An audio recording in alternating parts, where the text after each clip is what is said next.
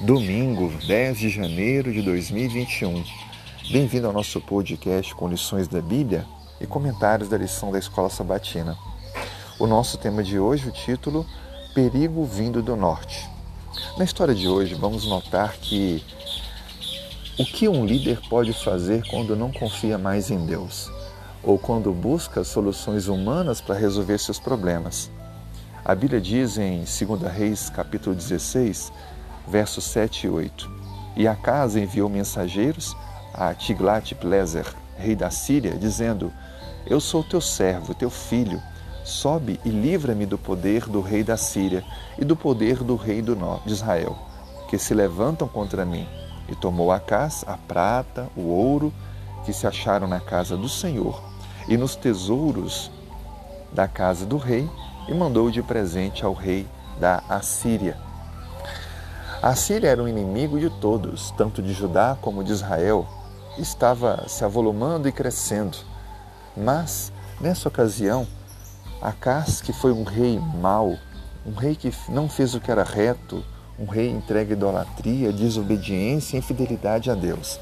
Ele se une a um rei mau para que assim pudesse lutar contra os seus inimigos, que naquele momento, infelizmente, era o próprio povo de Israel e também os sírios.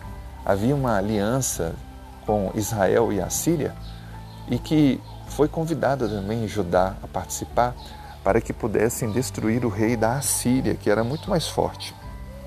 Mas, contrariando esse objetivo e não querendo atender à voz de Deus, é, a Bíblia descreve que Acás, um rei mau, que não fez o que era reto, um rei idólatra, chegou a sacrificar seu próprio filho a estátuas, um rei envolvido em várias práticas impróprias.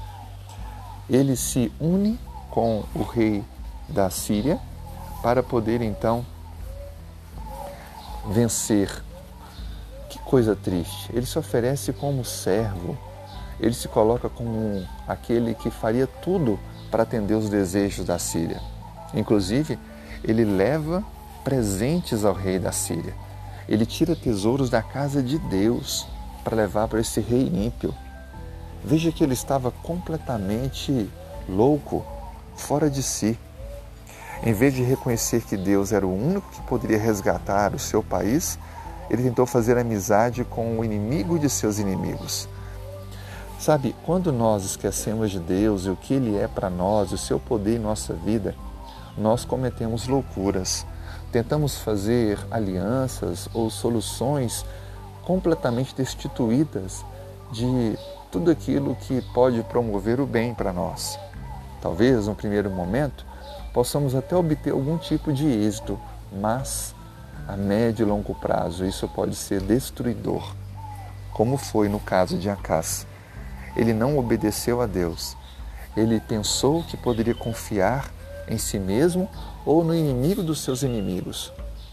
E ele acabou cavando sua própria cova e se autodestruindo.